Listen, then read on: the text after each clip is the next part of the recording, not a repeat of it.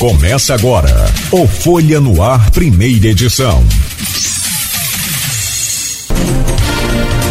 Quarta-feira, 28 de dezembro de 2022. Começa agora pela Folha FM, mais um Folha no Ar, ao vivo, com as principais informações para você começar este novo dia sabendo de tudo. É, temos o prazer aqui de receber hoje com o Arnaldo Neto e com o Rodrigo Gonçalves o Leonardo Mantena, diretor de esportes da Fundação Municipal de, de Esportes de Campos é, e vem para falar sobre vários projetos, sobre a, o turismo na vila, fazer um balanço aí desse ano, né, Leonardo? Eu já trago o seu bom dia, meu caro Leonardo, e já coloca aí a pergunta. Você que é da Fundação de Esporte Nada 8 quilômetros, bom dia, seja bem-vindo. Bom dia, Nogueira, bom dia, Arnaldo, Rodrigo, todos que estão ouvindo. 8 quilômetros não é brincadeira no mar, né? Na piscina até a gente faz um esforço segurando a borda um pouquinho, tem a borda para salvar. Acho que é, esse foi um herói, né? Teve habilidade aí e conseguiu é, sobreviver, né? Mas não é brincadeira no mar, não, ainda mais no mar revolto, com 8 quilômetros, passando navio, uma loucura. É, mas acho que teria dificuldade, muita dificuldade sim. Se a gente vê o, o socorro passar assim, não pode fazer, nada, meu Deus. Deve ser um. bater um. Ó, meu pai. É uma experiência de vida que transforma, sem dúvida nenhuma. Deixa eu trazer o, o bom dia do, do Arnaldo Neto, que já abriu aqui essa, essa, essa edição de hoje comentando sobre esse fato com o seu parente e está aí já, né, de antemão, trazendo aí essa, essa boa notícia para a gente, que está todo mundo bem, os parentes todos lá, as crianças, todo mundo. Ô, ô Neto, mais uma vez, seja bem-vindo, sentimos sua falta, mas a gente entende perfeitamente. Valeu, Nogueira, bom dia, bom dia, Mantena, Rodrigo, todo mundo aqui no estúdio, bom dia, bom dia sobretudo os ouvintes da Folha FM. Vamos falar um pouco sobre programação esportiva do Farol, falar sobre esporte do governo Vladimir né, fazer um balanço aí dessas atividades. Tivemos algumas polêmicas no decorrer do ano, vamos é, é, abordar aqui também com o Mantena, ver qual foi o desfecho dessas histórias todas. Enfim, tem bastante assunto para a gente tratar. Para você, Rodrigo, também um bom dia, seja bem-vindo mais uma vez. A gente já se falou aqui, mas só para cumprimentá-lo e já abrir esse, startar essa pauta aí com o Leonardo Mantena. Agradecer mais uma vez a você, Cláudio, a todo mundo que está ouvindo, o Arnaldo, né? Todo mundo está aqui no estúdio, você que está ouvindo a gente no rádio, indo para o trabalho, você que está em casa preparando café.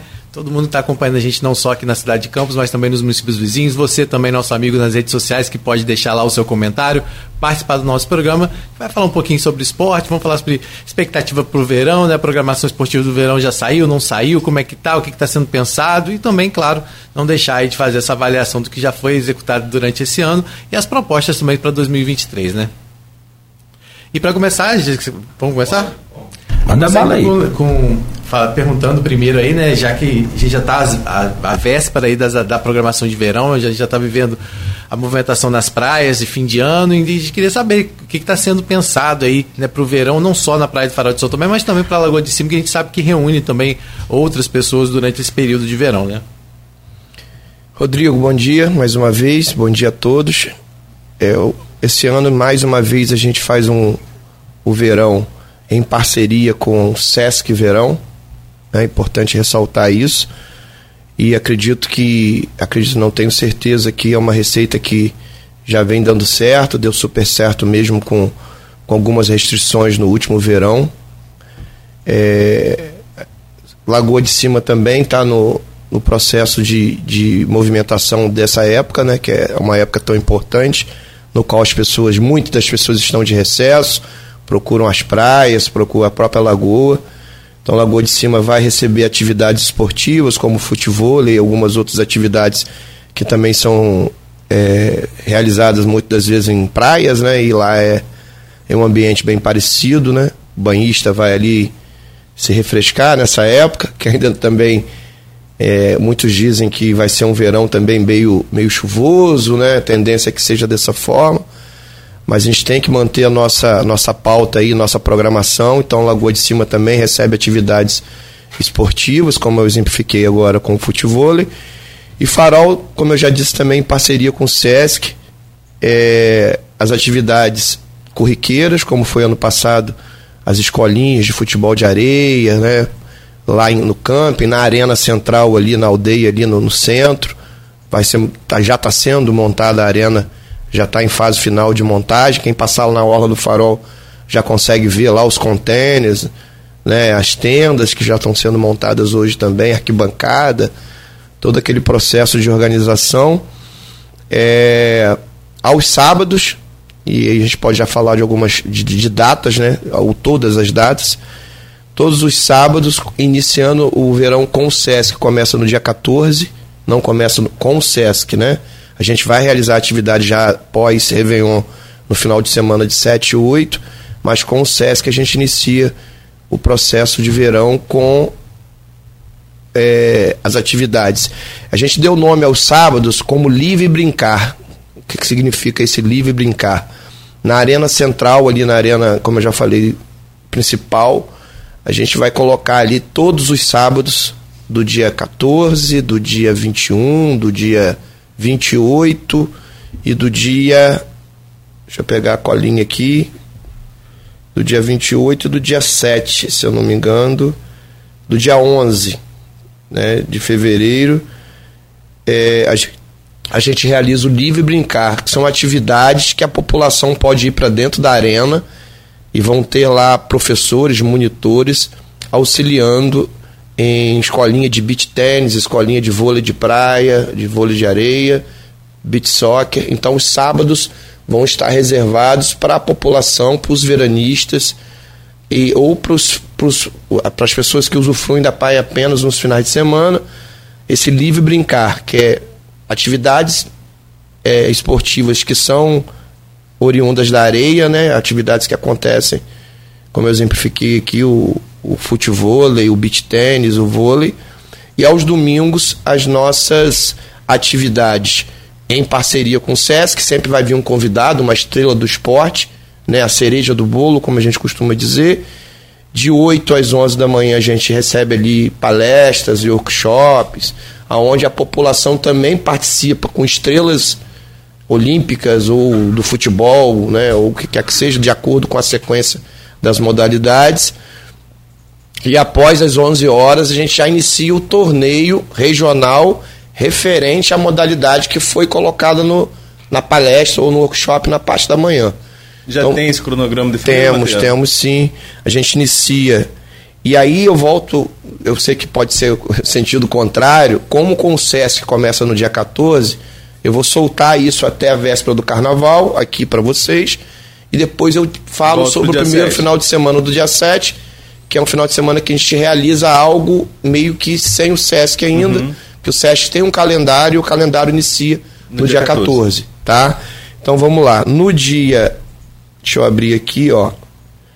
No dia no dia 15, nós temos a visita de campeões mundiais, vice-campeões mundiais do futebol, que é o Luciano Almeida, o Felipe Nascimento, que é oriundo da cidade, né? Mas é, já rodou o mundo inteiro aí jogando futebol, que é o Filipinho, o novinho, o Tarzan, que é apelido também.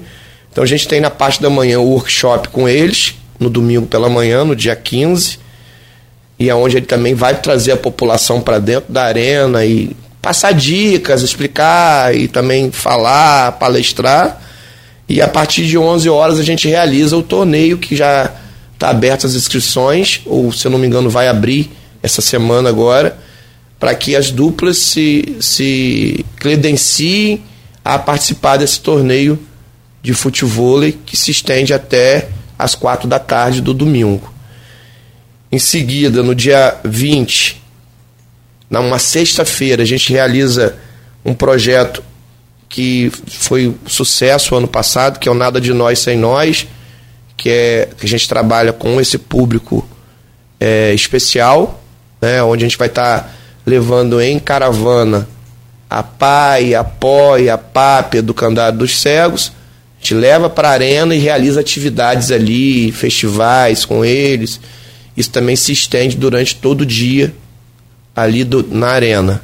Isso na sexta-feira, né, que foge um pouco uhum. ao final de semana propriamente dito. No dia 22 a gente realiza é, ano passado aconteceu no último final de semana e esse ano a gente vai fazer o Altinha, que inclusive nós realizamos agora há pouco tempo no Jardim São Benedito. É um esporte que já é antigo, mas está crescendo muito, né, oriundo lá das praias do Rio de Janeiro.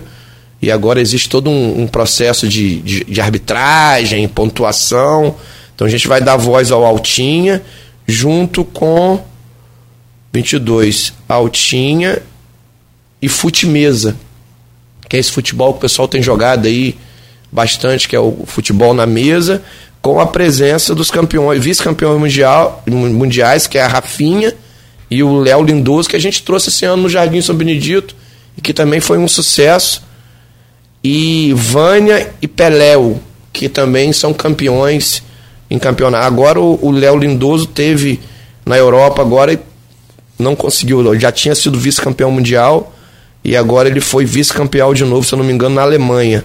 Então, a, o SESC, em parceria com a prefeitura, traz essas estrelas da modalidade. Em seguida, a partir das 11, como foi no final de semana do dia 15, a gente realiza o torneio regional, que também se estende até as 4 horas da tarde.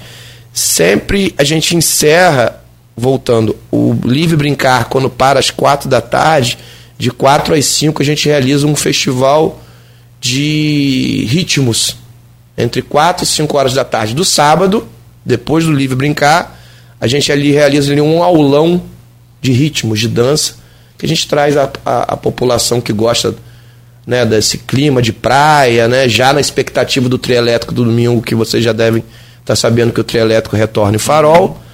A gente faz esse festival de ritmos de 4 a 5 da tarde, depois do Livre Brincar.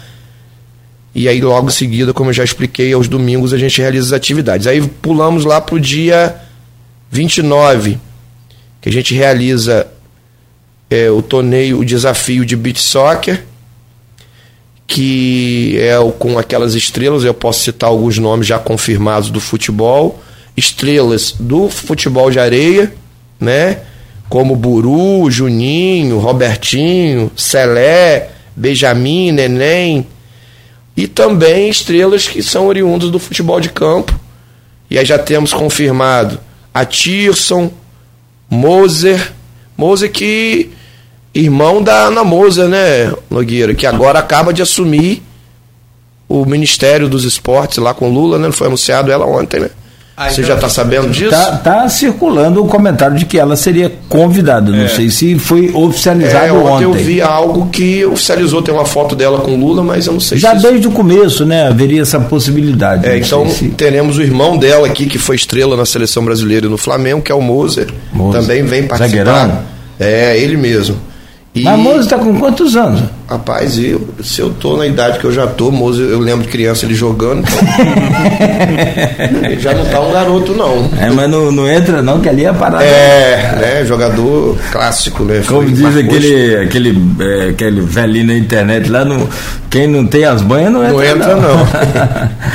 E aí é, o, o Beto, né, que também jogou no Flamengo, ou seja, estrelas do, tanto do futebol de areia, né? Quando apareceu o futebol de areia com tanta força. Neném, Benjamin, Celé, Robertinho, Juninho, Buru e o pessoal do futebol que vem com Beto, Atilson, Moser, o próprio Odivan vai participar. Isso que eu ia falar, só vai chamar flamenguista, não tem o Odivan, não, o Odivan, aqui? O Odivan temos a, aqui no Tem Léo, tem Pachola, tem uma turma boa aí é, que já jogou muita bola. Isso, e dessa vez a gente tomou a decisão de prestigiar aquela, aquelas pessoas que marcaram história na Praia do Farol, naquele antigo futebol de areia que tinha lá, e, e a gente entendeu que a gente precisava prestigiar. Então, o futebol de areia no Farol é uma coisa muito tradicional, a gente já vai falar sobre isso também daqui a pouco.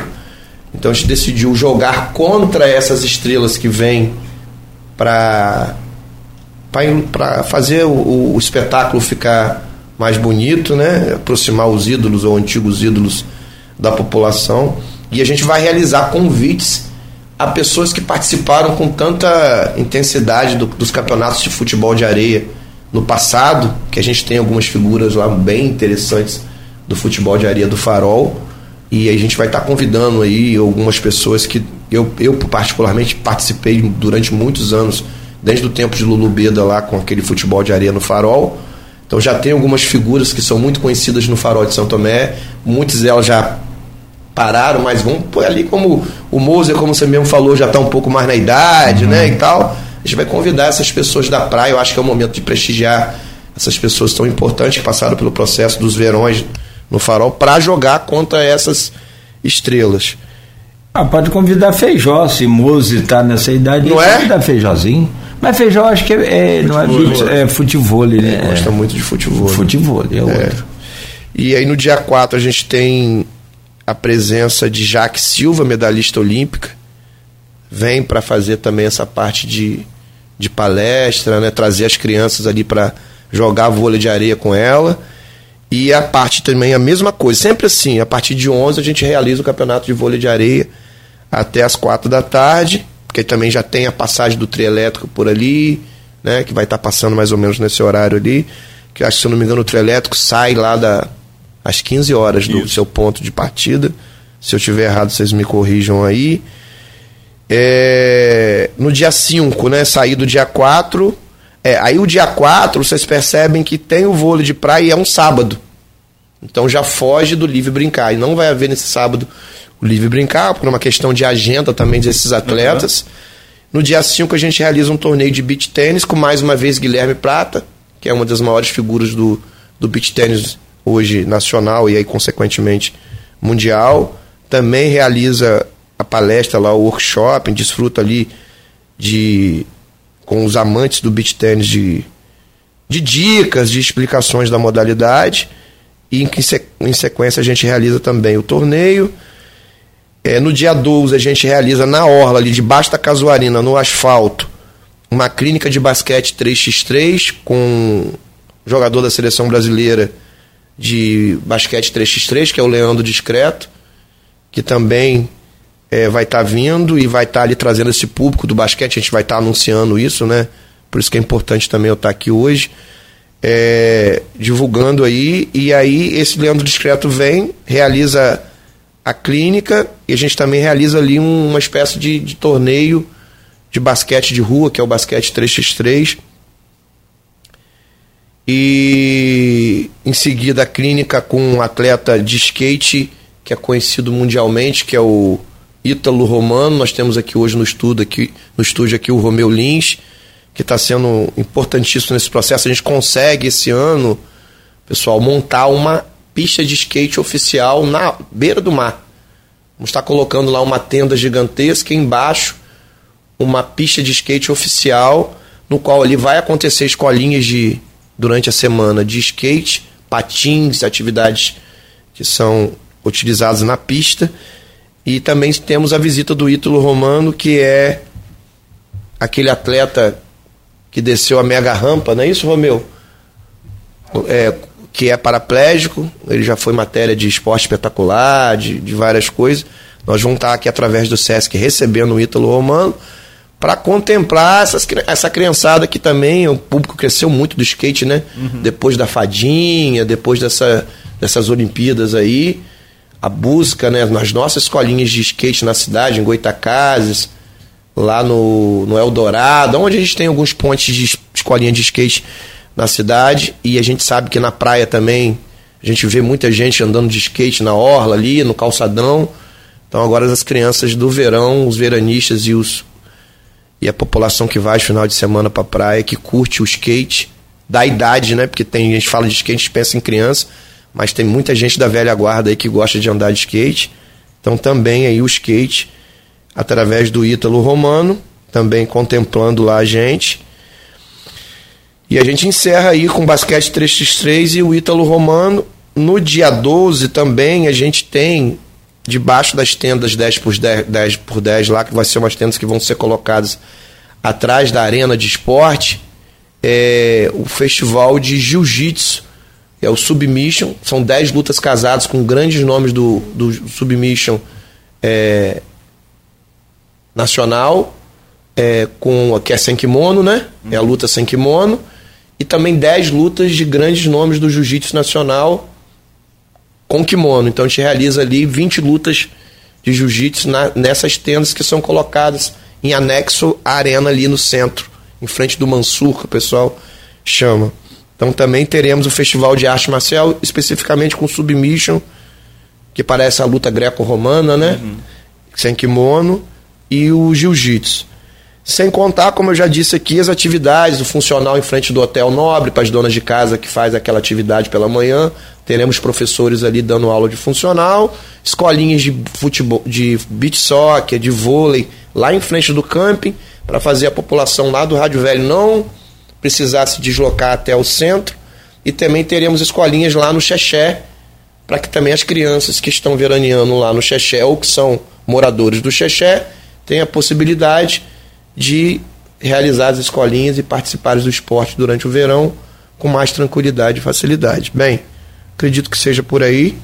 Só ficou de voltar lá no dia 9, 7 e 8. É isso. Então, a gente, na verdade, até ontem à noite, até hoje praticamente, nós, o presidente Luciano Viana, juntamente comigo e, o, e alguns outros diretores da fundação, nós tínhamos um interesse muito grande de voltar de forma oficial com aquele campeonato de futebol, de beach soccer na orla do Farol. É, e a, algumas leis mudaram, né, por questões ambientais. A gente tentou de todas as formas através do projeto Orla voltar com esse futebol de areia para que a gente volte.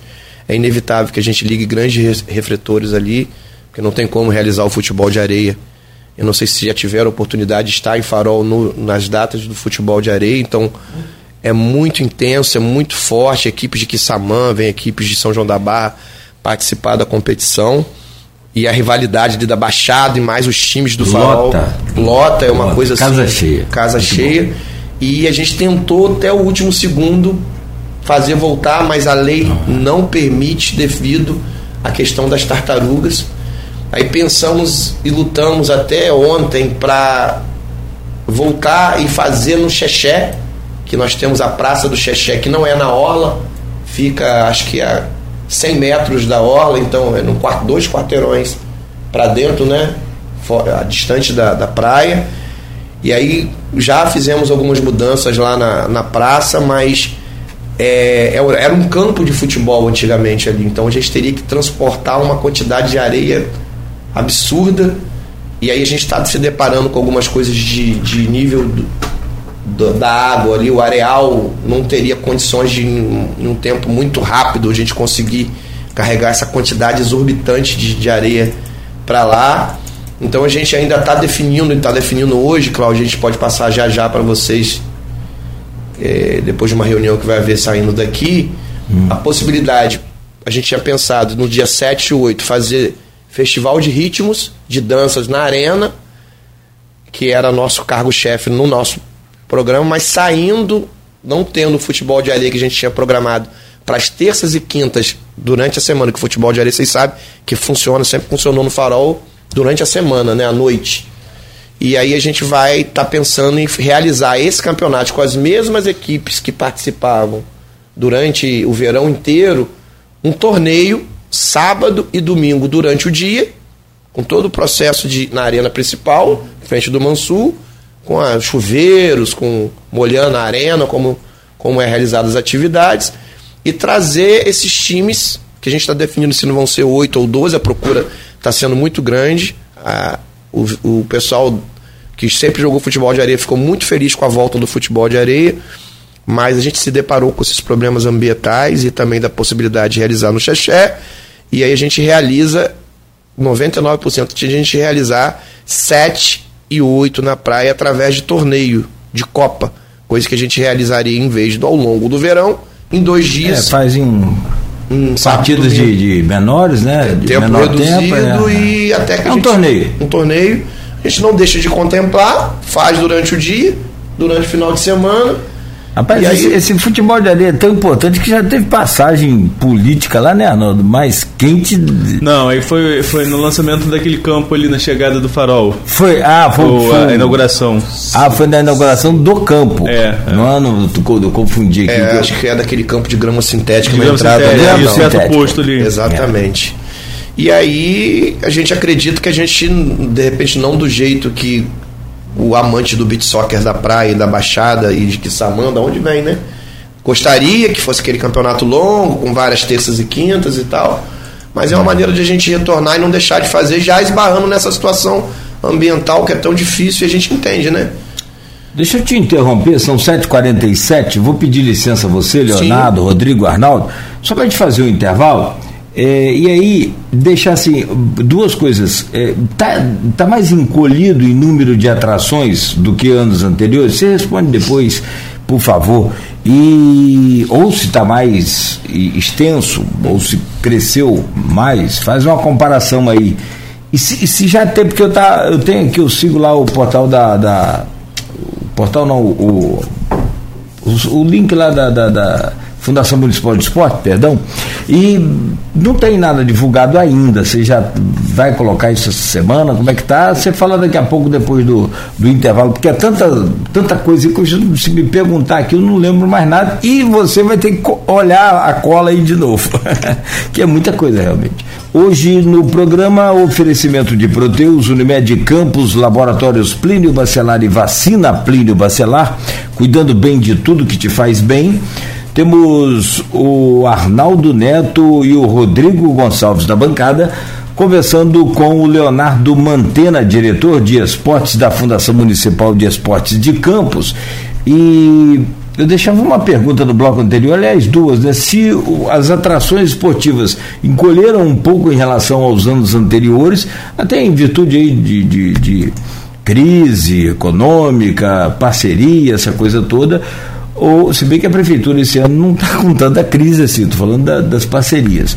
E é, é, se a gente vai ter já esse, esse calendário aí todo divulgado, ou se já está divulgado, meu caro Leonardo. Então, isso é, essa é uma função que a gente, no meio da semana, final da semana passada, a gente passou para setor de comunicação. A prefeitura tem lá seu setor de comunicação lá, com Sérgio Cunha e as pessoas que tem a responsabilidade direta. Eu acho que isso acontece não só com esporte, né, Nogueira e pessoal. Tem lá os shows que já estão sendo divulgados também, então tem todo um processo de divulgação do verão e de Lagoa de Cima que é feito de forma oficial pelo órgão ah. que é a Secretaria de Comunicação. Então podemos dizer que foi em primeira mão para gente?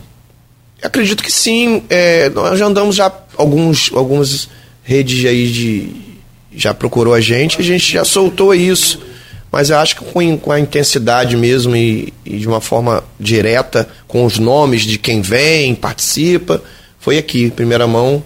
Está sendo aqui, a gente já tinha divulgado. Antigamente era furo, né? É. Agora é spoiler. É isso aí. É. E quanto à sua pergunta, Nogueira, de que se acha que se aumentou ou diminuiu, eu acho que se manteve. A gente está com uma atração todo final de semana, em todos os outros anos foi assim. Para mulher, o que que tem? As atividades todas esporte, no esporte. Do claro. esporte. Olha, vou ser sincero você, eu tenho entendido isso no dia a dia aqui nos projetos sociais da, da em campos, né, nas vilas olímpicas e tudo, a procura pelas atividades que eram mais é, ah. tendenciosas por homens. A gente, nesse torneio que a gente vai fazer dia 7 e 8, que eu já adianto para você que eu já acredito que vai ser o futebol de areia, a gente vai ter é, também participação, das, vai ter um torneio das, das meninas no futebol de areia. Então nós temos as escolinhas, o vôlei de praia um, um, um é meio, bem meio a meio, né? As meninas para o futebol, futimesa, estão dominando. É. Todos esses esportes que eu falei aqui. E, e é bonita a mulher fazendo uma altinha, né? Nossa, muito mais bonito, muito mais elegante. No Jardim São Benedito eu vi algumas oito meninas jogando. Com exceção de ver Maradona fazendo, com exceção de ver esse cara assim. É, mas as mas meninas fazem muito bem. Aquela Milena, acho que é Milena, né? Foi esposa de, de, Milene. de Milene, foi esposa do goleiro Ju, Júlio. Não, aquela foi outra. Não, Milena foi de Ronaldinho. Né? De Ronaldinho. Foi... A mãe do filho de Ronaldinho. É isso aí, é perfeito. fenômeno, né?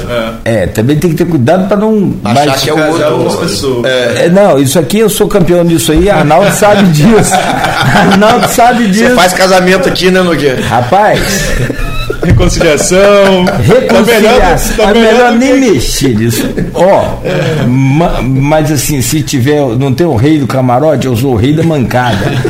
Mantendo, a gente estava falando ainda sobre a questão que a gente está falando dessa programação oficial já que já saiu, mas a gente sabe que no Farol também é, é procurado pra, por outras atividades esportivas que buscam também, durante o verão, apoio de vocês. A gente sabe do. a gente falou muito de areia, né? Mas a gente sabe que o mar do Farol de São Tomé é muito requisitado para competições de surf, de bodyboard. E a gente sabe que existe essa tradição também no Farol de São Tomé. Já tem algo previsto nesse sentido? Vai ser trabalhado também essa questão? Sim, a gente ano passado realizou o campeonato de, de bodyboard e, e o Bruno Invic trouxe grandes nomes do, do bodyboard nacional, né? E alguns que saíram para o circuito mundial. Foi muito legal o campeonato de, de bodyboard ano passado. E também tivemos um campeonato regional chamado Amador de Surf. Uhum. Só que existe um processo de é, parte financeira para acontecer, então a gente não tem autorização para estar tá divulgando as duas datas do surf e do bodyboard, mas é certeza passar pelo Verão do Farol, que, é um, que tem um mar bem tendencioso para o surf e bodyboard então a gente acredita, é, o, principalmente o, o Bruno Invic, que é um parceiro nosso, trabalha com a gente na Secretaria de Esporte, tem uma escolinha de, de, de, de bodyboard no Farol de São Tomé já, que vem de década. É, ele, é, ele é um, um ex-campeão mundial, né? não sei se vocês sabem disso, mas o Bruno Invic é, foi campeão mundial de, de bodyboard e é uma prata da casa da gente. E ele tem durante verão e inverno a escolinha de, de, de bodyboard lá e com certeza ele vai estar tá realizando, juntamente com a fundação, o campeonato regional, né, que é um campeonato que atrai muita gente. É regional, mas vem muito surfista de, do Rio, de, de outros lugares mais distantes, do Espírito Santo e Nordeste. E, e o surf também a gente está com grande chance de, de acontecer, como aconteceu ano passado, mas ainda sem a condição de passar a data específica, mas eu acho que nos próximos dias a gente já consegue passar. Mas teremos sim atividade no mar com surf e com bodyboard. Mas se tratando, Nogueira, da, da questão do que eu acho do, do, do desse cronograma aí se aumentou, se diminuiu, eu acredito que se manteve com uma atração grande e uma modalidade todo final de semana, com uma diferença. Ano passado a gente realizou as clínicas no sábado, com a cereja do bolo, com atletas renomados, e no domingo a gente realizava o, torneio regional. E a gente percebeu que quando acabava o, o, a clínica, na parte da manhã no sábado, ficava uma lacuna e um vazio no sábado. E aí a gente condensou isso para o domingo, na parte bem cedinho, até as 11, essa clínica, esses workshops, essas palestras, essa aproximação do ídolo com o público, né? E trouxe o livre brincar. Por quê? Quando você fala de atividades esportivas no qual a pessoa se inscreve, participa do torneio regional, você priva muitas das vezes aquela pessoa que vai para a praia, às vezes de uma forma despretensiosa, ah, eu vou mar, e tem a possibilidade de chegar ali perto da arena e falar, ué, tá tendo uma escolinha de beach tênis, e a gente lançou o Livre Brincar, para trazer realmente esse público que às vezes quer descobrir até uma modalidade. O beach tênis, por exemplo, hoje é uma febre, mas muita gente ainda não foi pro beach tênis porque escuta falar, mas até pegar a raquete pela primeira vez, o cara, opa, parei, gostei, vou participar. Então o Livre Brincar, que vai acontecer todos os sábados em parceria com o Sesc. Queria aproveitar e mandar um abraço pro Rafael Pedra e pro, pra Débora, que são as pessoas que fazem esse elo entre o Sesc e, e nós do Poder Público, lá da Prefeitura. Um abraço para eles. Super competentes, o SESC é um grande parceiro. E trazer essa população para o livre brincar. Que aí você vai descobrir ali o, fute, o futebol, vai ter alguém ensinando você como bater na bola, como você dominar, como é que você avança, como é que você recua.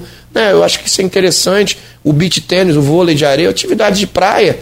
Vamos ter três mini arenas, três mini quadras dentro da arena grande. Então, é trazer a população que não é tão competitiva, que gosta do esporte, que quer aprender, que ter o, quer ter o primeiro contato, para que depois, durante o, o inverno, venha para campos e fale: oh, agora eu vou entrar numa escolinha de beach tênis, ou de vôlei, ou de, de beach soccer, ou do altinha, que a gente vai estar tá colocando também as mesinhas de altinha ali ao redor da arena. Então, esse livre brincar é realmente para trazer a população que não é tão competitiva, mas que gosta de esporte para participar. E condensamos no domingo o, o, a estrela na parte da manhã e em seguida o torneio regional da mesma, do mesmo nicho da, da palestra que houve uhum. minutos antes, vamos dizer assim. Mantendo a ideia é essa. A gente fala muito de parceria, né? Sesc e Prefeitura, mas quais são os termos dessa parceria? Quem entra com o que num evento dessa magnitude que dura cerca de dois meses? Então, o Sesc é, entra com toda essa questão de trazer esses, esses ídolos, né? Pra gente, e isso é totalmente feito por eles. É, o cachê, a logística de viagem, a hospedagem do, do atleta, esse contato, a assinatura do contrato com o atleta, todas essas pessoas que vêm, vêm com contrato. Então o SESC cuida de tudo isso, que eu acredito que é o que acontece também na parte de shows e eventos. É... E a parte também de plotagem, de divulgação, né, de, de lonas ali na, na arena, no palco. Também ele já tem a marca que é o Sesc Verão, que é aquele sol, né? Que é bem legal. Então eles entram com toda essa logística, cachê dos artistas, e aí fugindo um pouco minha área, que é a parte de shows, eles também assumem toda essa parte de cachê. E a gente entra com a infraestrutura e os torneios regionais, que é para seguir, como eu já expliquei aqui, pós a vinda do atleta. Então, nós entramos com a parte de montagem de arena. Quem paga essa logística de arena, montagem de arena, lonas, é, tendas, né? toda essa estrutura, quem entra é a prefeitura, com a, a logística de ambulância que tem que estar tá ali, Sim. guarda municipal, a prefeitura entra com isso. Né? E o SESC entra com esses ídolos, né? Pessoas que, que a gente considera como cereja do bolo para brilhantar os eventos. E as, as oficinas que acontecem, as escolinhas, esse pessoal já é um pessoal da própria Fundação Municipal de Esporte, que está lotado na fundação e é remanejado lá para o Farol para esse período de verão, Farol, Lagoa de Cima, ou há uma contratação temporária? De que forma que acontece a, a, a montagem da, dos equipamentos que funcionam rotineiramente, não só no dia de evento, como sábado e domingo normalmente? Sim. É... Trazendo para a realidade que você já colocou, toda essa parte de premiação, troféu, medalha, tudo isso o SESC abraçou, eles também que estão arcando, né, com esse, existe um padrão de troféu, de medalha e tudo, foi aprovado por, pelos, pelos dois lados, né, pela prefeitura e pelo SESC, houve reuniões para escolher o modelo do troféu, como o troféu ia ser, essa coisa. O SESC também abraçou toda essa parte financeira de premiação e no Livre Brincar, Arnaldo, como eu expliquei que vão ter professores e monitores ali à disposição da população, essa despesa também o SESC abraçou, não é da gente, é da prefeitura. Então, os professores que vão estar ali vão estar sendo é, pagos pelo SESC. E as atividades rotineiras que vai haver durante a semana, as escolinhas e tal, é, algumas pessoas a gente precisou pontuar. Professores de educação física que já são parceiros nossos, eles vão estar sendo é, remunerados só no período de verão e uma parte também nossa do dia a dia da cidade, ele também em algumas modalidades eles vão para lá para cumprir a carga horária na praia. Então é um, um, mesclado aí, o livre brincar, o SESC com a parte financeira, né, pagando essa questão financeira o, alguns profissionais nossos também são remanejados durante a semana, no ir, vai e volta, né? tem uma logística de alimentação e tal. E algum pouco a gente contratou só para o verão, que são atividades que a gente tem ótimas pessoas que são moradores do farol e que são profissionais de educação física e que são especialistas nessas modalidades que a gente está implantando. Mas já está tudo fechado. Tudo já. fechado. É um número pequeno que a gente contratou só para o verão, bem pequenininho mas que a gente também contemplou moradores da praia para estar tá junto das crianças ali e, e realizando as atividades. Eu queria falar um pouco mais sobre Lagoa de Cima, porque as pessoas cobram muito em relação ao aproveitamento daquela área. A gente sabe que a Lagoa de Cima está mais uma vez, é destaque na Folha 1 aí. É, tá lotado. Passando por problemas com a Lagoa transbordou, tem algumas famílias isoladas, a Secretaria de. A Prefeitura já está atuando de uma forma geral lá naquela região para dar o suporte àquelas famílias. Lagoa de Cima né, sofre com essa questão da enchente, mas é um, um, lugar também muito procurado durante o verão, né? E a gente sabe que a Lagoa de Cima se tornou também um lugar onde as pessoas buscam para fazer treinamentos, para treinar, seja natação em águas abertas. A gente tem competidores aqui, triatletas, que fazem o uso da Lagoa de Cima como um espaço de treinamento. Nós temos o crescimento da canoa havaiana, vários competidores é, também já treinando ali, a gente tem um ponto onde ficam essas embarcações. Eu queria saber eh, o que vocês pensam para a Lagoa de Cima, não só em relação ao verão, não só nessa questão dos esportes náuticos que podem ser realizados ali, mas de forma geral. Porque a gente vê que existe uma grande cobrança em relação a isso, daquela valorização daquele espaço para a prática esportiva.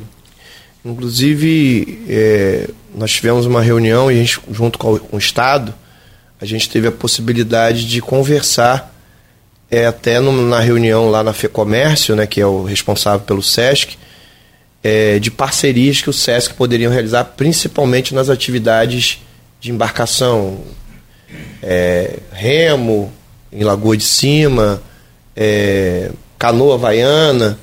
A gente pontuou lá para a direção da FEComércio que na própria Olimpíada né, teve delegações que vieram para treinar e acharam fantástico a, a nossa lâmina d'água, né? E nossa quantidade de água. Uhum. E a gente está bolando algumas coisas bem interessantes pós-verão, e a gente vai falar do que a gente vai realizar lá. É, mas é até uma parceria da Fundação do Esporte com o turismo. Né? E a gente sabe que é um espaço que pode ser muito bem explorado, que realmente a gente deixa, o poder público vem, a gente tem que assumir isso, deixando algumas lacunas do esporte é, em Lagoa de Cima e aproveitando e realizando o turismo, né? Que eu acho que uma coisa tem tudo a ver com a outra. Então já nós já tivemos algumas reuniões com a Patrícia Cordeiro, que também é responsável pelo setor turístico lá. E a gente vai realizar agora durante o verão o futebol e a gente até tinha uma programação mais extensa. Acredito que a gente vai realizar em seguida o vôlei de areia, atividades que a gente pode usar na, na areia, ali na orla mas a primeiro momento nada ainda na água especificamente. A gente tinha pensado a maratona aquática lá, a gente já tinha feito algumas reuniões, mas aí veio esse turbilhão aí. Ontem eu vi que a água já está passando por cima do asfalto. Eu sei que isso vai cessar, isso não é duradouro, isso é. não é desculpa. Não dá para saber, depois é... vai ter o verão bem chuvoso, é a expectativa aí, né? Quer dizer, a previsão, né? Isso, e aí a gente ficou um pouco indeciso com essa questão de realizar atividades com tanta intensidade, mas já está na programação de realizar lá o futebol e o vôlei. E aí, ao mesmo tempo, o altinha e o fute-mesa. Quando a gente vai, a gente vai com, com toda uma estrutura para essas atividades que é com bola nos, nos pés e com o vôlei de praia também, que, que é bastante. A gente leva o torneio, porque aí a gente leva pessoas que não têm o costume de estar em Lagoa de Cima para participar do campeonato e movimentar o local mas ainda a gente está um pouco indeciso com essa dificuldade que a gente está passando hoje, que já é uma coisa que é da natureza e a gente não tem um controle muito, bom, muito bem disso. Mas temos na nossa programação sim o futebol e o vôlei de areia lá em Lagoa de Cima. Mantendo aí em relação aos equipamentos de esporte, né? nós sabemos que essa temporada de verão é, tudo se volta para a praia e para Lagoa de Cima, mas nós temos outros equipamentos é, de esporte que funcionam em diversas, diversas localidades de campos. Eu queria que você me desse um panorama dessas vilas olímpicas, é, desses equipamentos que, que têm atividade da Fundação Municipal de Esporte e como ficam esses equipamentos nessa temporada de verão. Muito bem, muito bem colocado. É importante que todos aí que estão nos acompanhando ou que vai nos ouvir depois, porque fica, é, fica o programa lá, é, nós lançamos agora a pedido do prefeito um programa chamado Turismo na Vila. Não sei se vocês acompanharam isso. Fizemos só um, um evento agora antes do verão para lançar né, a ideia. É, as Vilas Olímpicas, nós, nós a, a, extensão de campos é, né, a cidade, não precisa explicar isso, porque todo mundo sabe aí que a gente para atravessar a gente leva duas horas. Sai do farol para ir para Santa Maria, né, quanto tempo a gente demora. Então a extensão territorial é muito grande. Então nós temos hoje em funcionamento só o Joaquim já pronto, esperando só o prefeito marcar a data de inauguração. A Vila do Joaquim já foi reformada, é, já está pronta, né? A gente está fazendo alguns acertos na piscina, estava com vazamento lá, uma rachadura, mas a vila está prontinha, novinha, toda reformada. Então a gente tem sete vilas olímpicas, seis em funcionamento e uma para inaugurar. Aí a gente zera, as vilas ficam todas prontas. É, e aí nós lançamos o turismo da vila. Qual a ideia? Vamos supor, a criança que é de. Como a gente fez o primeiro lá, Mergulhão, né? Que é aquela região lá de Cambaíba, aquela região ali. Quando que essa criança pôde, de repente, muitas delas, ali não tem um clube, não tem nada que. A gente bolou o turismo na vila, que é a gente monta uma estrutura de ônibus, né, busca essa comunidade traz uma Vila Olímpica a gente escolhe. Nesse dia, que é um sábado, a gente pede para a população que está ao redor da vila que eles não venham para dentro da vila. A gente isso é, não é sempre, até mesmo porque tem um rodízio em todas as vilas. Então a gente faz um sábado que chama de turismo da vila. A gente já está com marcado para São Martinho trazer o projeto social que tem em São Martinho na praça, escolinha de futsal. A gente traz esse público, normalmente são dois ônibus que a gente enche, traz, monta uma estrutura de cachorro quente, refrigerante, tá, tá, tá, traz alguns professores para ali para dentro, realiza um torneio de futsal, a piscina com guardião de piscina, com toda a estrutura, fica ali liberada. E ali a gente realiza atividades na quadra, no, na estrutura da vila, de modo geral, e nas piscinas que também ficam ali para o banho, a gente faz algumas recreações com bola dentro da piscina, ou seja, passa a ser um dia de lazer e que o prefeito deu essa ideia e a gente colocou em prática. E a gente segue a partir do dia 9, porque até dia 9 a gente precisa parar essas vilas, que elas não respiraram até agora, porque a gente realiza as atividades de segunda a sexta. Sábado, domingo a gente tem os torneios, os festivais que a gente faz sempre. E também tem os dias que a gente autoriza a comunidade usufruir da vila de forma organizada, para um banho de piscina, tem todo um procedimento, que não tem como a gente ter uma vila olímpica em algumas comunidades como a gente tem, e a gente privar o morador de estar tá participando ali de uma forma mais não fora das escolinhas, aquela coisa que é imposto. Lazer, né? No, no lazer, no lazer né? É isso aí.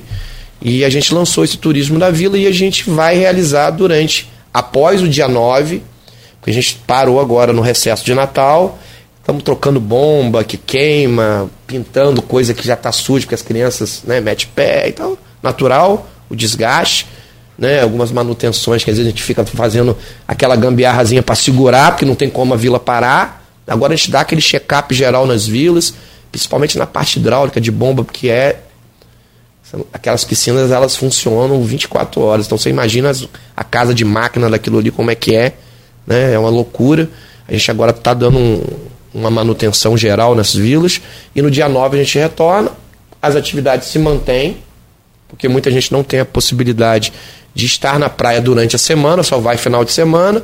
Então as vilas vão voltar às atividades, na aula de natação, tudo normal, e os finais de semana fazendo um rodízio trazendo comunidades distantes, como a gente vai trazer Conselheiro Josino também, que já está programado para um turismo na vila, como São Martim já está programado. A gente vai fechar essa vila, traz esses dois ônibus, normalmente é de projetos sociais que tem nessas, uhum. nessas localidades, porque já tem uma liderança, tem um professor que já vem. A gente mergulha ali o pessoal dentro do, da vila, fecha a vila e esse público tem a, a, forma de que não tem oportunidade na sua localidade de ter seu banho de piscina, de ter seu torneio de futsal, brincadeira, queimado e por aí vai.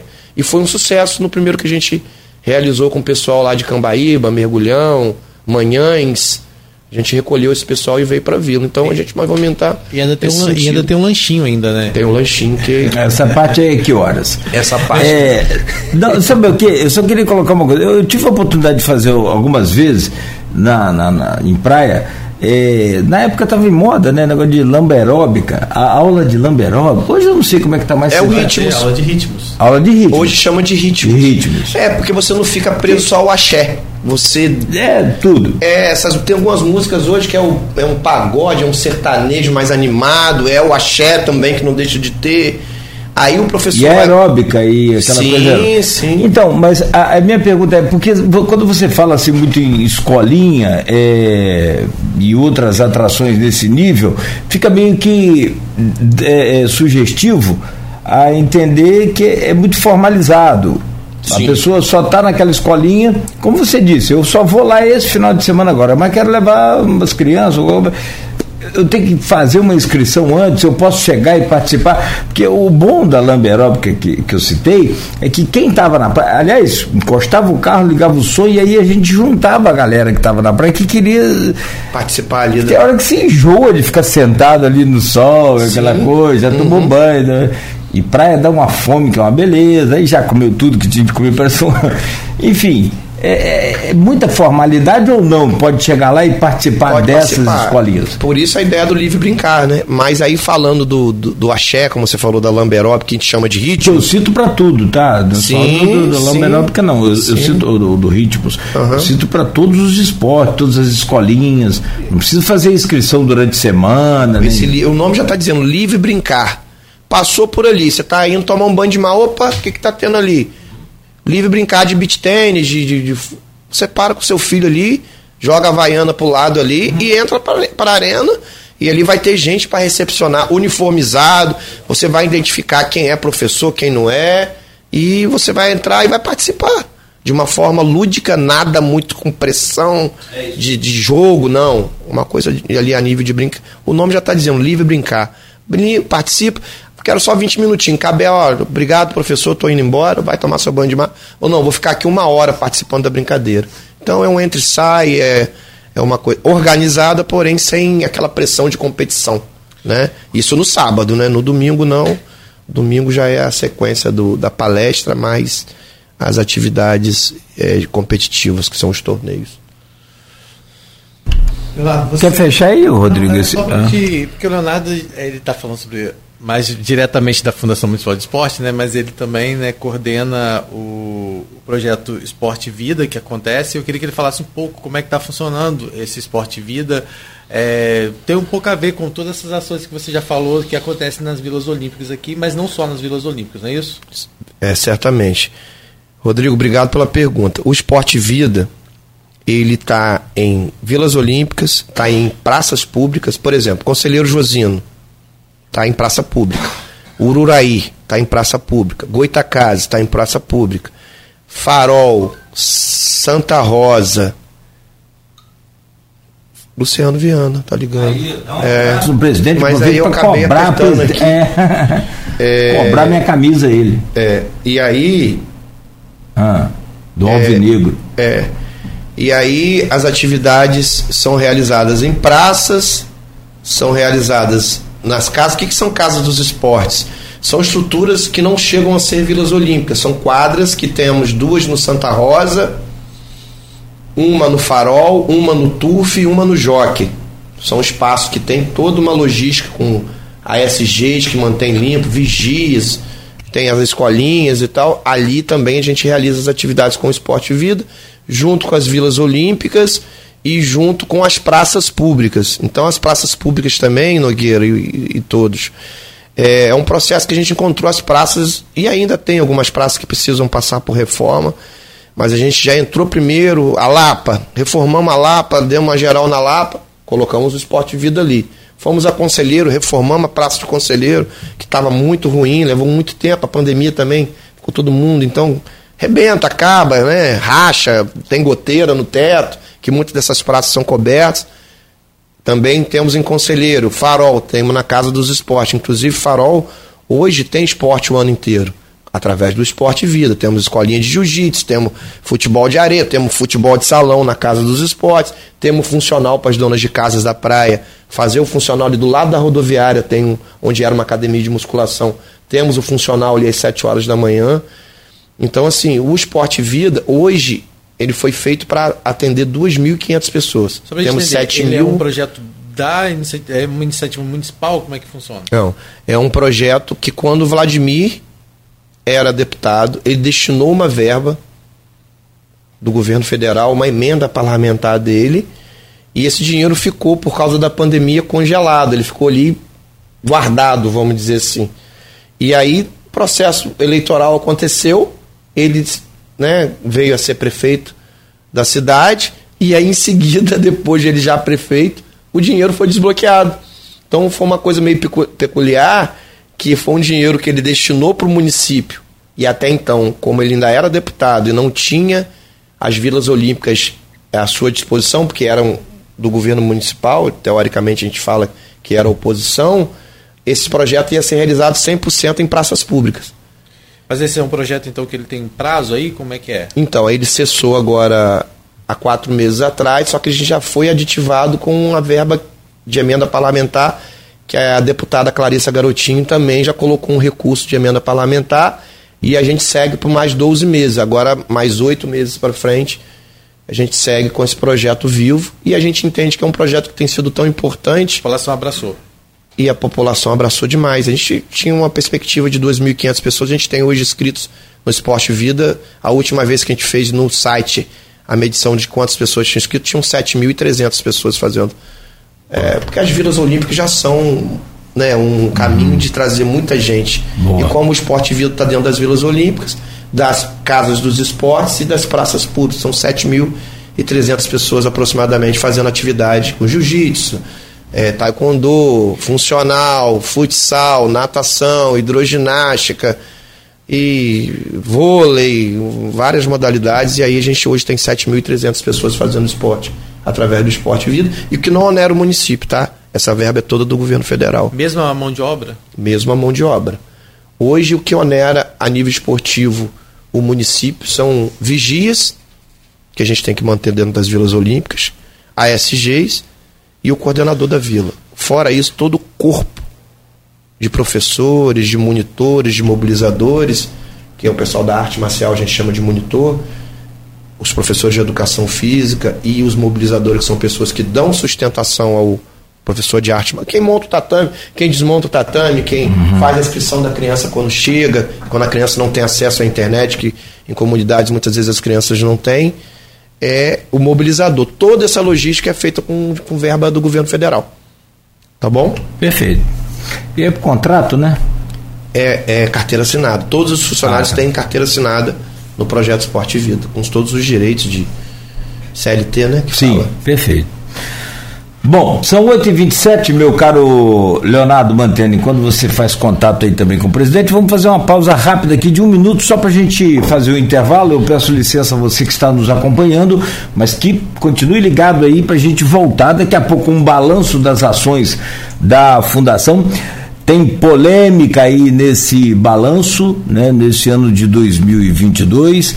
Enfim, vamos falar sobre tudo só para a gente recapitular, chamando o Arnaldo Neto para fazer a gentileza de abrir esse bloco aí, por favor, Neto. Mantendo, queria falar com você em relação ao que a gente estava conversando aqui no intervalo. Né, é, o Esporte Vida, como você colocou, foi emenda que o Vladimir conseguiu, a Clarissa está dando continuidade, mas Campos dessa vez ficou sem deputado direto né, não elegeu um deputado. Temos em Itaperuna aqui o Murilo Gouveia, mas Campos dessa vez não fez deputado. Qual a folga de margem de orçamento que vocês têm até conseguir um novo padrinho, que eu sei que não vai ter dificuldade para isso, mas até conseguir um novo padrinho para que o esporte de vida não seja interrompido? A gente tem aí um oito, até mês 8, que a gente está coberto pelo, pelo recurso que a, que a Clarissa é, colocou. O prefeito não, não vai ficar enciumado, mas o recurso que Clarissa destinou é maior do que ele destinou, né, um pouco maior, mas aí como está em família está tudo bem, né? E para a gente foi super importante a sustentação desse projeto, que é um projeto que foi idealizado pelo Vladimir, tanto que a emenda é a primeira emenda lá no início foi dele. Então a gente tem até o mês 8 aí, Arnaldo, para manter as vilas olímpicas através de verba pública federal em atividade, não só as vilas, como os, os casos dos esportes e as praças que já receberam. Inclusive, a gente acredito que a partir de janeiro agora a gente consiga, com essa verba de Clarissa, aumentar alguns núcleos, eu acho que algo próximo de mais 12 núcleos. Então já tem 25 locais, a gente vai a 47, né? 25 e 12. 37. 37, desculpa. A gente vai a 37 núcleos, é, já ocupando algumas lacunas é sempre bom falar, a extensão territorial da nossa cidade é muito grande, 25 núcleos realmente não consegue, está longe de cobrir, e com mais 12 a gente já se aproxima um pouco melhor de cobrir algumas áreas que estão descobertas ainda com o esporte e vida. E aí a gente acredita que a gente tem, o Vladimir é uma pessoa que tem um acesso muito grande em Brasília, né? ele levou aquela temporada ali, um período curto, mas conseguiu fazer grandes alianças e, e ótimas amizades. E ele consegue mostrar hoje, através de números, para outros deputados, mesmo que não sejam é, crias aqui da cidade, né, como ele é, era, né, como Clarissa, é, já era, acho que três mandatos, né, se eu não me engano, Clarissa, dois mandatos, né, dois mandatos da Clarissa, e como teve outros momentos, o Feijó e outros tantos deputados federais que nós tivemos, eu acredito que a gente, é, com certeza o Vladimir ou a própria Clarissa vai estar tá arrumando um padrinho para que a gente mantenha o esporte vivo ativo, que é importante que desonera o nosso cofre, né? As vilas olímpicas sendo mantidas aí com verba federal, eu acho que é, é, é a tônica do governo Vladimir de desonerar o cofre municipal aí. Nós estamos acompanhando aqui os comentários, bastante gente interagindo. É, aqui o doutor Charbel, o doutor Charbel também falando sobre é, mantendo um exemplo de atleta, professor, gestor, pai, uma grande aquisição do prefeito do nosso governo. Na vacinação do Covid, teve papel importante. Minha eterna gratidão e meus parabéns a ele por tanta competência e sensibilidade.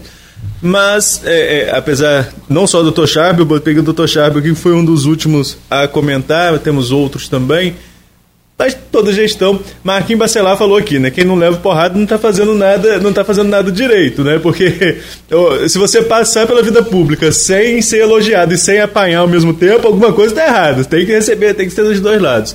E nós tivemos, Mantrando, da última vez que tivemos aqui, conversamos sobre aquela polêmica Lembrando que você faz parte da Fundação Municipal de Esporte, do Esporte Vida e também como diretor de esporte da, da Prefeitura, da, da Secretaria de Educação. Coordenador. Coordenador, desculpa. Coordenador de esporte da, da Secretaria de Educação.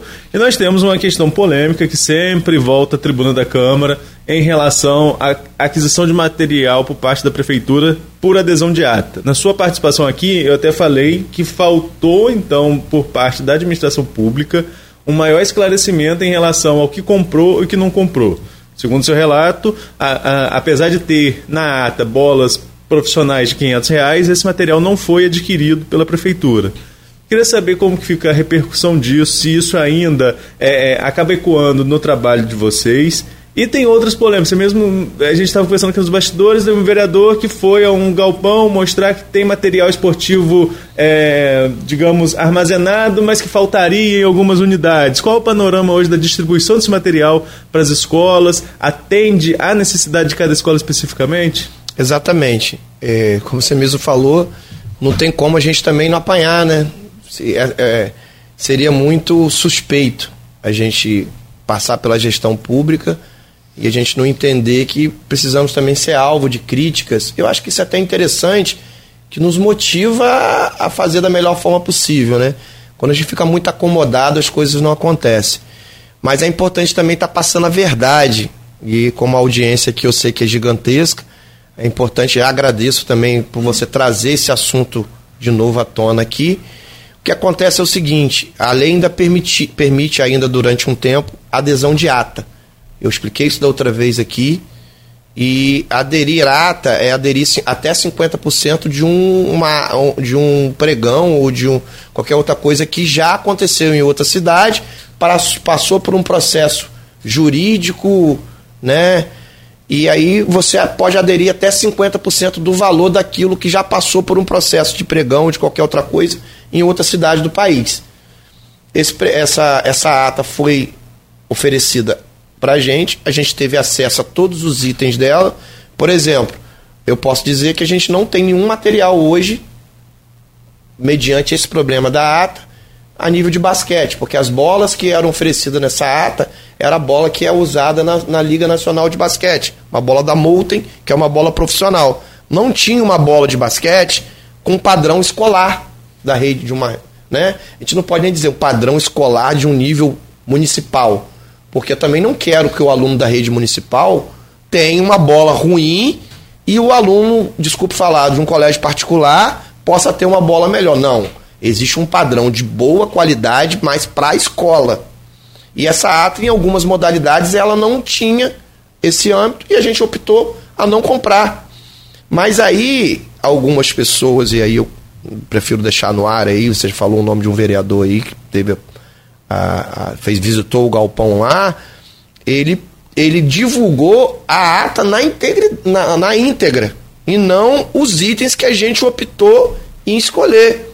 Por exemplo, eu citei aqui para vocês no, no, durante o, o, intervalo, a gente tinha bomba de encher bola, que a gente precisa nas escolas ter, é um, é um item barato, mas com valor exorbitante. A gente não comprou essa, as bombas que estavam na ata. A gente não comprou, é, Arnaldo, a bola de futebol de campo de 500 reais. Até mesmo porque na grande maioria das nossas instituições, a não ser as de interior, nós temos quadra, não temos campo. E aí Foram dito que a gente comprou bola de futebol de campo. Isso não é real. A gente não optou. Ela consta na ata. Mas por constar da ata, a gente não é obrigado a optar pelo aquele item. Né? Então, assim, eu sinto às vezes um pouco também de uma tendência, o que é natural, na política principalmente, né? de serem colocadas algumas sementes que, no meu modo de ver, não são reais. Mas esse processo de ata, a opção dele, né? Só para a gente poder entender, uhum. é para acelerar o processo de aquisição desse material? Exatamente. Porque, às vezes é mais demorado. É Ex isso? Exatamente. O processo de ata, que eu, se eu não me engano, até esse ano vai poder fazer, mas acho que uma determinada data que já saiu a lei não vai poder mais. Eu não tenho isso aqui para mostrar para vocês qual é a lei que saiu, mas a adesão de ata daqui a um tempo ela não vai acontecer mais. Mas lembrando, gente, que aderir uma ata é você trazer para a realidade e, e, acelerar o processo da sua compra com 50% de limite, porém ela já passou por um processo licitatório em outro lugar, ou seja, ela já foi é, gerado e fiscalizado, né? Se lá numa outra cidade não passou em branco algo, é, e não é uma coisa que cabe a nós que uma lei permite. Então, é, a gente optou é, 100% dessa ata por itens que estavam no valor de mercado. Isso eu posso assegurar para vocês, porque fui eu que escolhi os itens na planilha de ata, né? junto com o professor Marcelo Félix, que é o nosso secretário de Educação. E aí, quanto ao que o vereador foi lá, disse que ainda tem muito material no galpão, é, a gente optou, junto com os diretores e os professores de educação física, e está mantendo contato com eles, com eles, porque é, a escola tem as suas particularidades. Por exemplo, eu não posso montar um kit de material esportivo. De, é, é, claro que o quantitativo de alunos que tem naquela determinada escola, ele determina o, a quantidade de bola, de rede, de, de bomba, que a gente não comprou bomba, mas do material esportivo, de acordo com a realidade. Ok. Mas tem a faixa etária, que tem escolas que é só primeiro segmento, tem escola que é o segundo segmento, né, que é de, de sexto a nono ano. Então, aí, de acordo com isso, você manda peteca, manda bambolê, material mais lúdico, mais recreativo. Então, a gente teve que fazer um estudo do que é a realidade daquela instituição, e são quase 200 instituições, alguma de escola só infantil, aí já é um materialzinho lúdico que a gente manda, é um conezinho para fazer uma estafeta, algo muito particular da educação física, que é um lado mais cognitivo e motor. Então a gente teve que montar uma logística disso. A gente pegou um momento eleitoral no qual muitos transportes nosso a a Justiça Eleitoral pegou, porque você sabe o que acontece nesse, nesse momento de eleição. Então a gente teve que é, muitas vezes entregou no meu carro, entrega nas escolas, foi uma logística. E tem escolas que são distantes, então a gente demorou um processo, primeiro para descobrir a realidade de cada escola, que a gente de alguma forma já tem no dia a dia, é, e também fazer essa entrega. Ah, professor, por que o vereador comentou que ainda tem muito material lá? Não tem é, metade mais do que chegou. Só que é um material que, se a gente tem um prognóstico de utilizar durante três anos, por exemplo, a gente não pode pegar o 100%, desse material e fazer assim, pum, distribuir, encher as escolas de material e depois, daqui a seis meses, o professor de educação física da escola mantém contato comigo, que é coordenador, e fala: olha, aquele material que você mandou, ele já tá, furou, bateu aqui na, no alambrado, ou sumiu, porque acontece, é, ou caiu no é telhado lá do vizinho que chutou a bola. Eu tenho que ter um material ali que me faça ter a condição de manter as atividades e as escolas. Então, o material hoje que a gente tem no galpão é para manter durante algum tempo as escolas com condição de a gente repor. E, além disso, temos dois termos de, de, de cooperação que o Marcelo Félix teve a ideia de fazer. Na compra desse material, a gente vai ceder desse material através de documento, através de termo de cooperação, material para a Fundação Infância e Juventude por causa dos abrigos. A gente realiza atividades esportivas nos abrigos.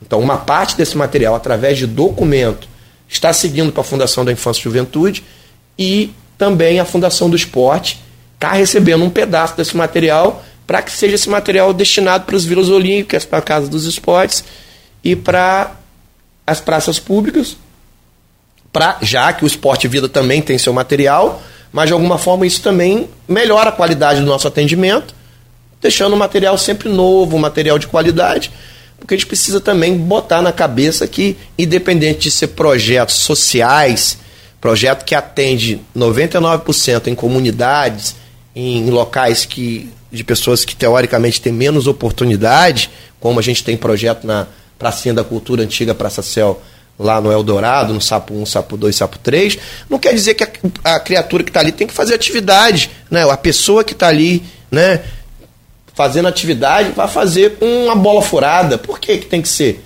Não, as coisas têm que ser na mesma qualidade que as academias particulares. Então a gente precisa mudar isso desse contexto, que, que é público, o que é social, tem que ser de baixa qualidade. Isso não existe.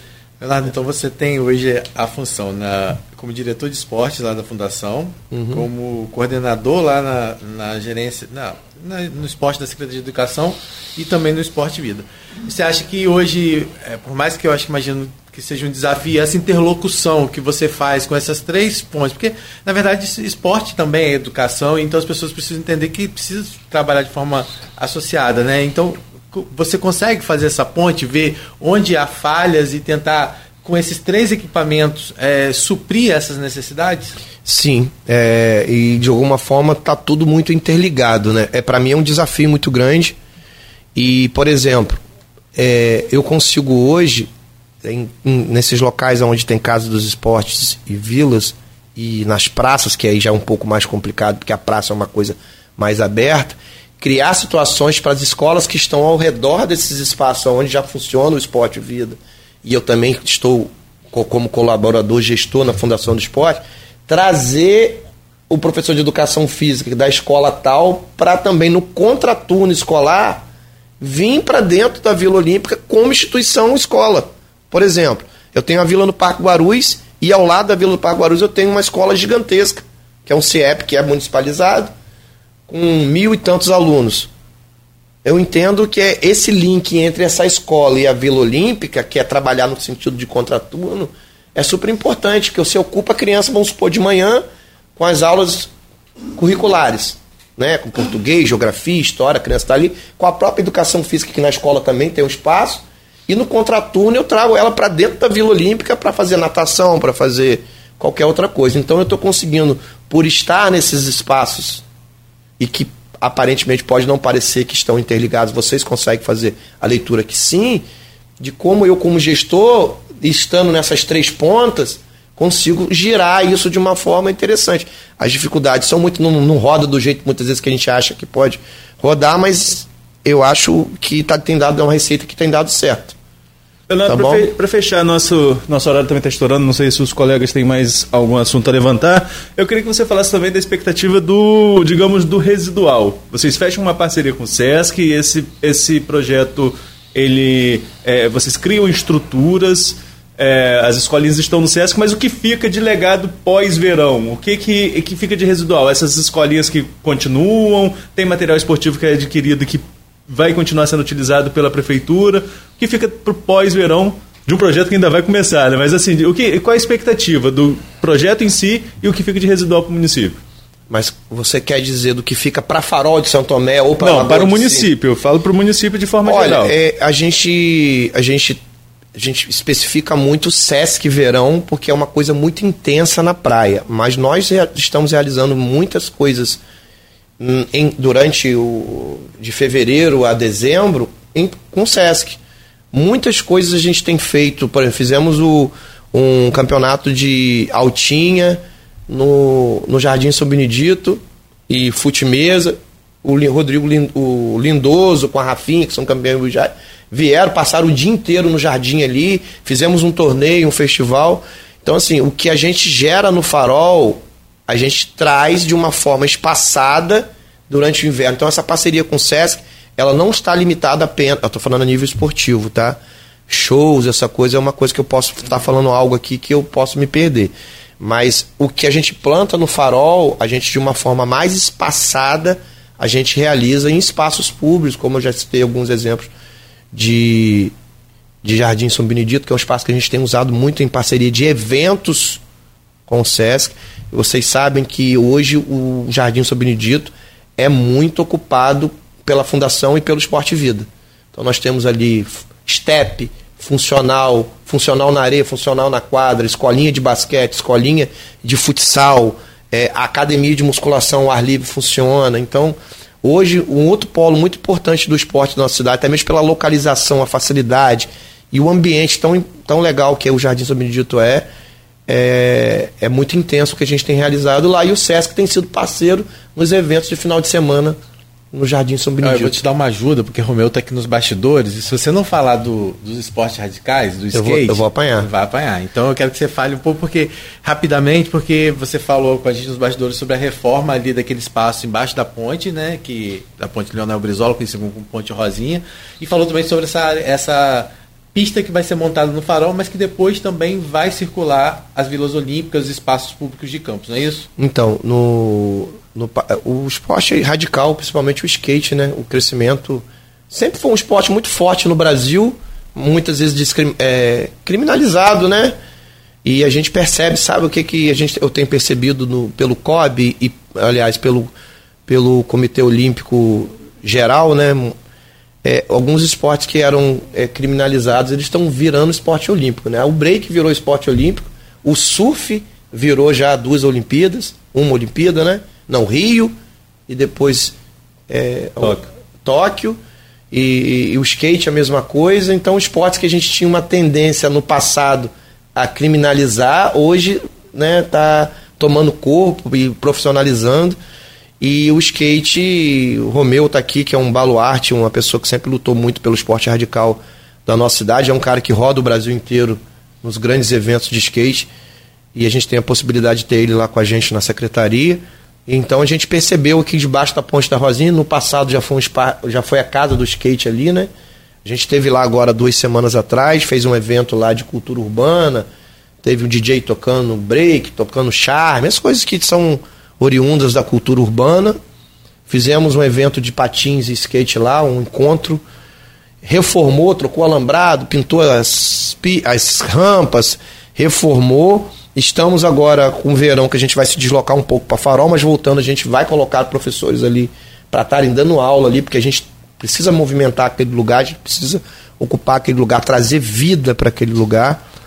E é um espaço tão importante. E, a, e o skate, o, a cultura urbana precisa de uma casa, né? E aí tem a batalha de rima que eles fazem ali à noite, e agora tá iluminado, tá, tá legal, tá, tá limpo, pintou, tá preparado. E esse nós vamos colocar uma pista profissional de skate no farol na hora. Então quem está ouvindo a gente que custa o skate, vai ter skate no farol esse ano, uma pista profissional montada anexo à arena, coberta com tenda, né? Vai ser muito importante para quem anda de patins e skate. E aí voltando do verão, essa pista profissional que foi doada pelo SESC lá atrás, que agora a gente reformou, a gente vai fazer um tour nas Vilas Olímpicas. A cada dois meses essa pista vai sair de uma Vila Olímpica para outra. E a gente vai estar tá realizando eventos a cada momento que ela sai e vai para outro lugar. A gente faz festival, a gente faz torneios, campeonatos de esporte sobre rodas. E é uma maneira também do público ir fazendo um tour e visitando as vilas e participando do skate, que, como eu já disse, é um esporte que está crescendo muito e se transformou em esporte olímpico.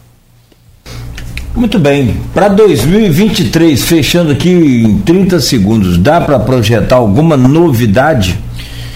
Então, estamos buscando uma conversa com o prefeito para montar uma coisa que chama-se Escola de Esporte. É, o prefeito já nos ouviu, acha muito interessante. É como um funil, Nogueira. A gente está fazendo um social muito intenso, só que os talentos estão aparecendo. E aí?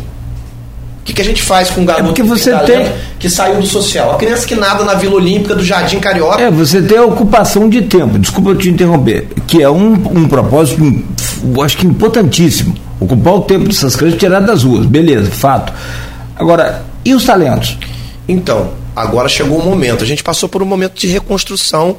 Desculpe estar tá falando isso, mas no meu modo de ver sim, principalmente das questões estruturais, as vilas olímpicas. Quem viu foto aí, eu passou em Vila Olímpica, não precisa dizer nada, né? É, água podre, bicho dentro da. da estava entregue. Então a gente passou por um processo de reconstrução do espaço físico, das praças, das casas dos esportes, das vilas olímpicas, do Jardim São Benedito. Ok. abrimos o funil, todos têm direito de estar participando. O mais idoso, o mais novo, o grandão, o pequenininho, o descalço. Ok.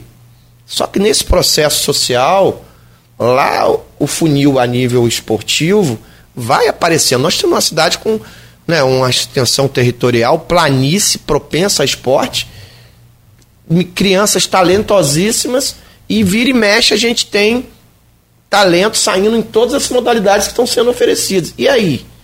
A criança participa, participa, participa do social, está pronto para competir. Não, mas campo só tem o social, não tem o, o performance. Não é o performance lá, aqueles times profissionais, não. O performance, o garoto de 12 anos que é um talento no taekwondo. E aí? A gente priva ele de participar do estadual, do, né? Então, agora a gente começa, depois de dois anos de gestão Vladimir Garotinho, com resgate da autoestima da população, resgate dos espaços físicos. Muitos talentos estão aparecendo, gente. Muito, muita gente boa, muita criança talentosa. E aí a gente agora começa a falar com o prefeito sobre a escola de esporte, que é escolher alguns núcleos que sejam é, polos do que a gente vai trazer de uma seleção, né? Para que a gente monte as equipes para as competições e pensar em cenário estadual e nacional. Eu acho que isso tem a ver com o sonho da criança. Claro. A criança começa a entender que ela pode. E se não der certo, ela tá ali, ela ocupou o seu tempo, ela aprendeu a ganhar, aprendeu a perder, a questão socioafetiva de relacionamento. Cidadão com caráter com Exatamente, certeza, né, o esporte é uma ferramenta fantástica. Agora, só para finalizar, eu sei que tu pastorou, mas rapidamente, é, se fala muito nisso, né, de, de, da preparação, mas também da manutenção desses atletas, às vezes com bolsas. Isso é uma coisa que vocês também estão pensando em melhorar para 2023, a questão do Bolsa Atleta, como é que é isso? Exatamente. O prefeito já foi abordado, a gente até está com um projeto na Câmara falando sobre auxílio viagem. E a gente, as pessoas precisam entender o que foi aprovado há muito tempo na Câmara lá atrás, que já faz parte do nosso organograma, é proje, já, é, já não precisa aprovação, é o Bolsa. O que, que é o Bolsa? É um, é um recurso que o atleta, se ele for contemplado, ele tem todo mês. Faça chuva, faça o sol, se a bolsa dele for nacional, ele tem lá mil, não sei, agora de cabeça, não lembro os valores. 1.500. Se ele for um atleta regional, ele tem 800, não sei, agora é mais ou menos um valor assim. Isso é mensal. Ele vai se preparar para ter aquele valor, para comprar seu suplemento, para ir para academia, para que ele fique ali mais é, totalmente direcionado para o esporte. E tem o auxílio viagem, que o prefeito pediu para ser aprovado na Câmara e está passando por um processo de aprovação lá. O negócio está meio estático, mas eu acredito que vai conseguir ser aprovado em breve, que é um recurso que o atleta tem, que é apenas, ele não recebe isso mensalmente. Ele entrega uma planilha para ser aprovada por uma banca, para que ele possa estar tendo recurso para viajar para a competição. Não é o dinheiro que ele recebe todo mês para se manter, que ele fique mais à vontade para treinar e não fique o esporte no Brasil é muito assim, né, Nogueira? O cara trabalha do dia inteiro e à noite, às vezes, ele tem que treinar para participar de uma competição internacional. É amador, é. Tá de patrocinador ainda, né? Exatamente. Então, o prefeito lançou aí, pediu aí, junto à Câmara, o auxílio, o auxílio viagem e o Bolsa Atleta. Como a gente precisava passar por essa reconstrução, eu acredito que ele deve autorizar o Bolsa Atleta agora em 2023. Claro que é um, todo um processo de entrega de documento, né? Existe agora requisitos de confederação e federação, documento oficial, para que a gente, ninguém seja enganado, né? Que é importante isso que é dinheiro público.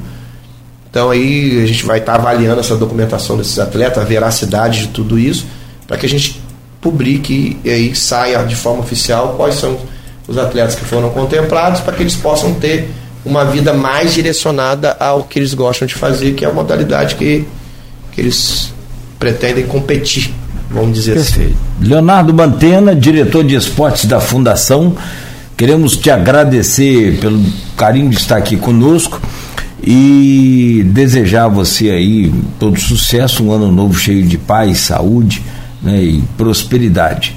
Né? Boa sorte lá, tanto na Fundação quanto na, na educação e que né, a gente possa estar junto aqui em 2023 também, né, para bater esse papo não é prestação de conta, porque não é nenhum tribunal de inquisição isso aqui, é um bate-papo e que sim acaba esclarecendo muita coisa para a população, já visto que a gente pergunta o que a gente quer.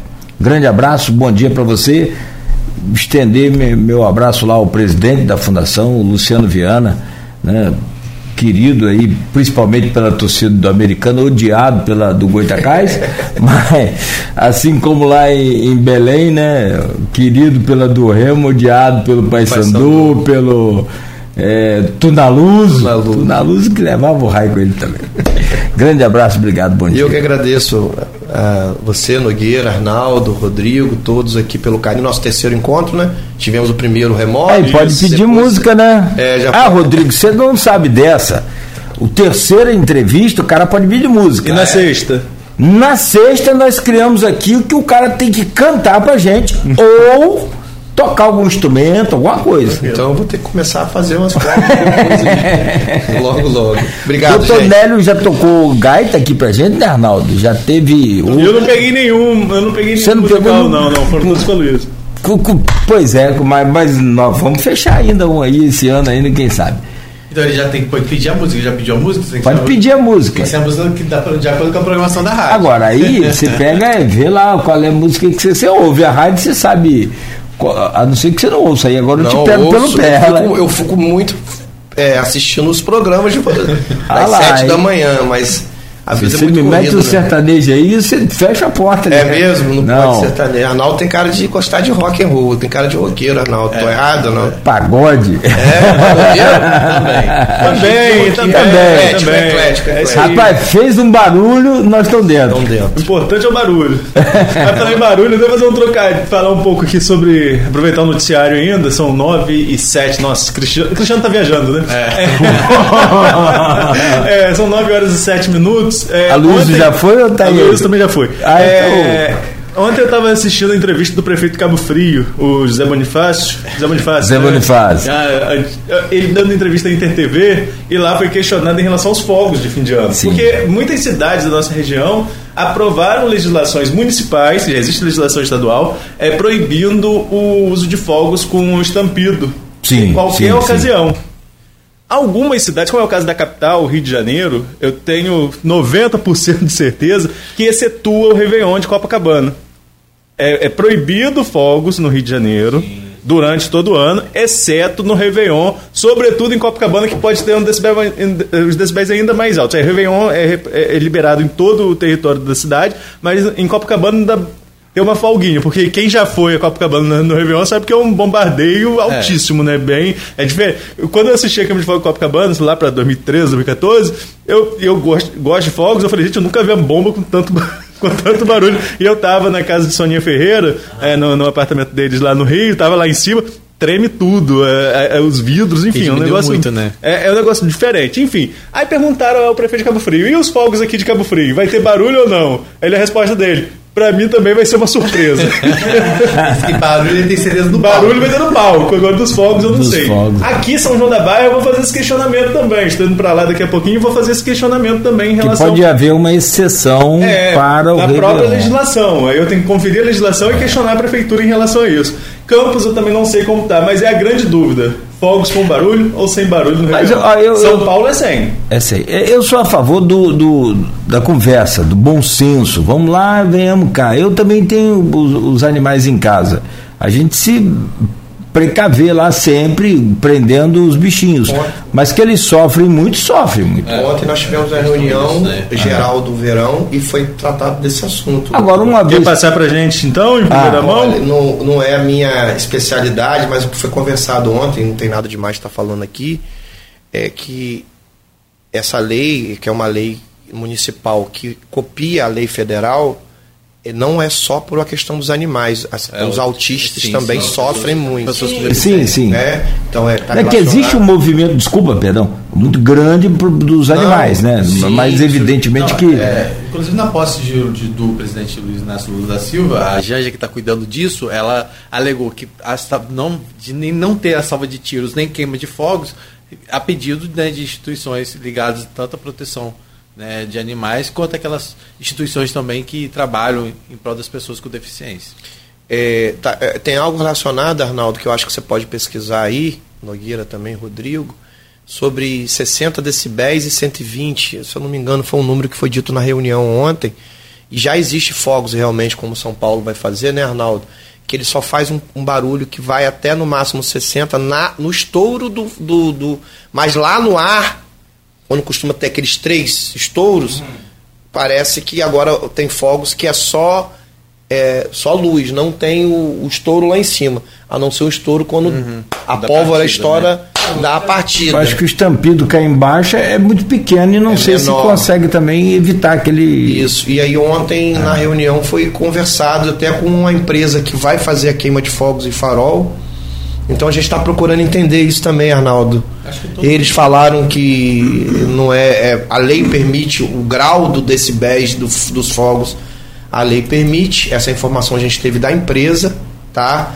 Mas isso realmente, a gente até Perfeito. leu a lei ontem sobre governo federal, autismo mais animais, vamos dizer assim. É, tomara que se resolva bem lá. Então, lembrado agora por essa questão do, do autismo, mais importante ainda. Rodrigo, pode ficar à vontade de se Não, despedir. Do... mais uma vez a parceria de vocês, Cláudio, Arnaldo, Beto aqui na técnica, agradecer ao Mantena, também ao Romeu que está aqui nos bastidores, todo mundo que acompanhou a gente no nosso programa e amanhã a gente está de volta. Netão? Valeu Nogueira, Rodrigo, mantendo mais uma vez junto com a gente. Até amanhã às sete, se Deus quiser. Tá certo. Valeu mais uma vez aí. Abraço a todos lá da, da Fundação e a você que nos acompanha. Amanhã de volta às sete.